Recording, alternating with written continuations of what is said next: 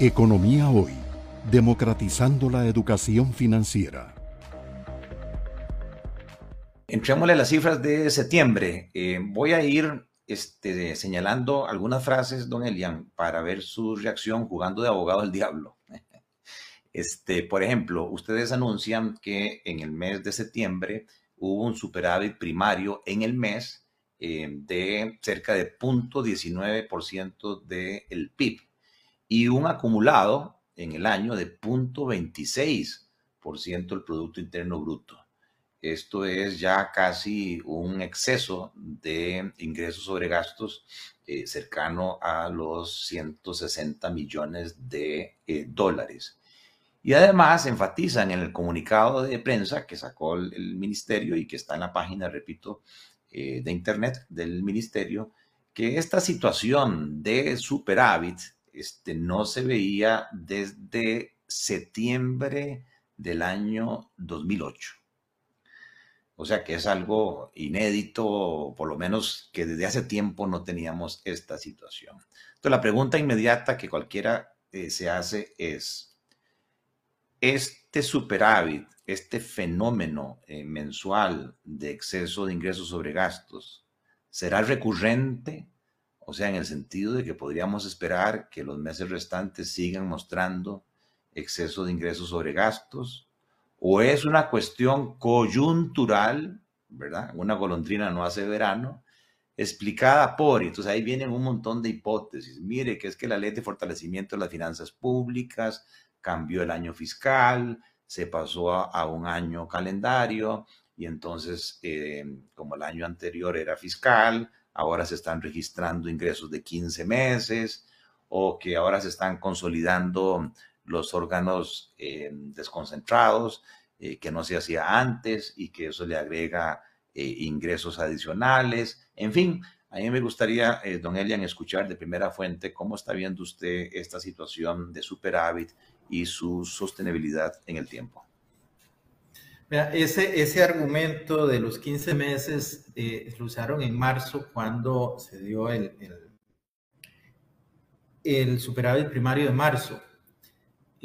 recordemos que si bien eh, fueron 15 meses, la hacienda pública en Costa Rica maneja los pagos parciales desde hace mucho tiempo. Entonces, normalmente eh, el pago final lo que hace es una liquidación si el año estuvo muy bueno, va a haber eh, un poco más. Si el año no estuvo tan bueno, eh, puede ser que incluso se pague un poco menos. En todo caso, menos que, que, en los pagos parciales. Recordemos que el año 2020 fue un año pandemia, es decir, prácticamente todos los sectores de la economía se vieron afectados, pero no importa, ese argumento uno lo deja pasar cuando estábamos en marzo. Pero precisamente lo que estamos hablando en septiembre es que hay un superávit primario del mes de punto 19. ¿Qué hubo extraordinario en septiembre? Eh, nada. Es decir, hay un pago, es, el, pago parcial de renta que se hace cuatro veces al año. En junio se hizo igual y ahora en septiembre se volvió a hacer. ¿Cuál es el tema de fondo? Bueno, que hay una combinación de distintas cosas. Hay una combinación que tiene que ver con eh, gestión de deuda, donde hemos venido bajando tasas de interés de forma importante y eso también se empieza eh, a reflejar por lo menos en la parte del déficit financiero, no necesariamente en, la parte del déficit eh, primario. Eh, hay una parte importante de control del gasto, en el tema de transferencias, se hace un esfuerzo importante porque sean apenas las absolutamente necesarias y en general hemos venido cambiando algunas, algunas cosas que tal vez eh, pueden considerarse menores, pero que sí tienen importancia. Por ejemplo, el decreto de contención del gasto que aprobamos eh, a inicios de año y que limita el gasto en temas como bienes y servicios, eh, incluso en algunos aspectos donde hay más flexibilidad de las remuneraciones, etcétera. El mismo impacto, por supuesto, de la ley 9635, la misma administración que hemos venido realizando de la parte de ingresos de la 9635 con la incorporación eh, de sectores como plataformas digitales, como eh, ya que ahora que se empiezan a incorporar algunos servicios de turismo, también un poquito construcción, todo eso suma, todo eso es importante que lo vayamos contemplando.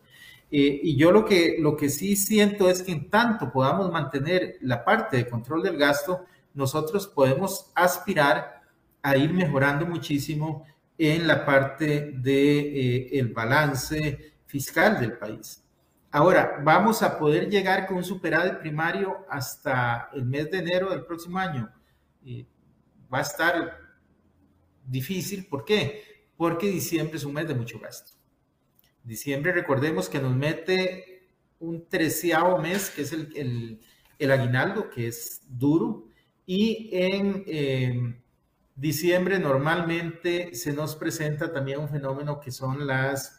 Eh, los contratos, hay muchas eh, instituciones en el sector público que cancelan contratos en el mes de diciembre. Entonces, es un mes donde el gasto se incrementa de forma importante. Estamos hablando que el gasto en este mes se estima casi, casi en el billón de colones.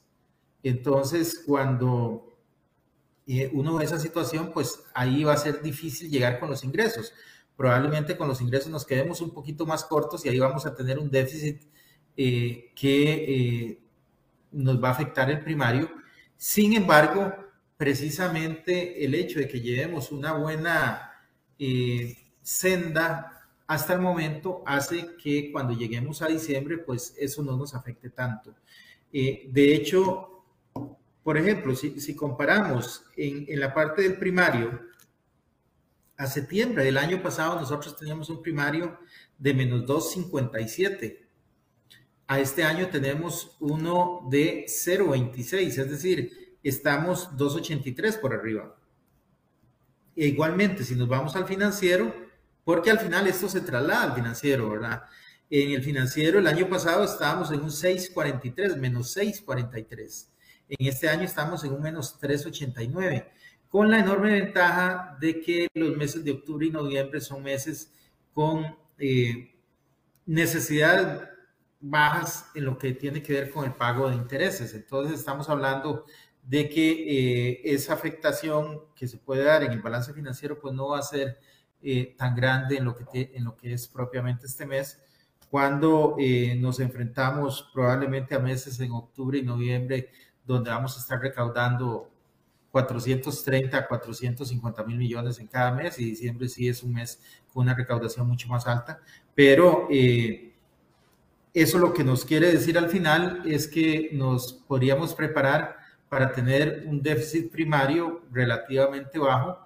Eh, recordemos que en el acuerdo con el fondo inicialmente habíamos estimado que ese eh, déficit primario podía ser hasta de menos 1.7% y en las últimas estimaciones estábamos hablando, eh, dándole la vuelta al cero y pasándolo de la derecha a la izquierda, diciendo que podría ser de 1,07%. Eh, entonces, ahí estaríamos hablando de un déficit que anda en alrededor de unos 425 eh, a 450 mil millones. Esa es la estimación que existe en este momento. Eh, por supuesto que esperamos que, que eso pueda ser muy inferior, lo cual iría en beneficio de todo el país. Economía hoy, democratizando la educación financiera.